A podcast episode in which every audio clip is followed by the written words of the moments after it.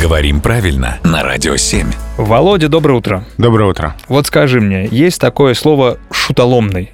Ну, мне, по крайней мере, рассказывали, что оно есть. Я не совсем уверен, потому что никогда сам его не использовал.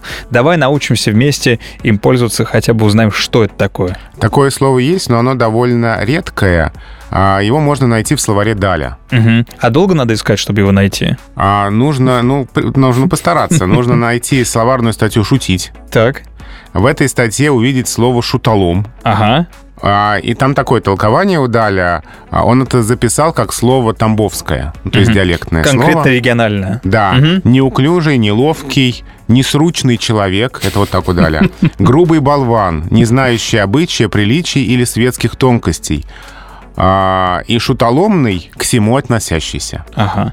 Я э, п- п- узнал теперь значение слова «шутоломный», но теперь в моей голове засело слово «несручный».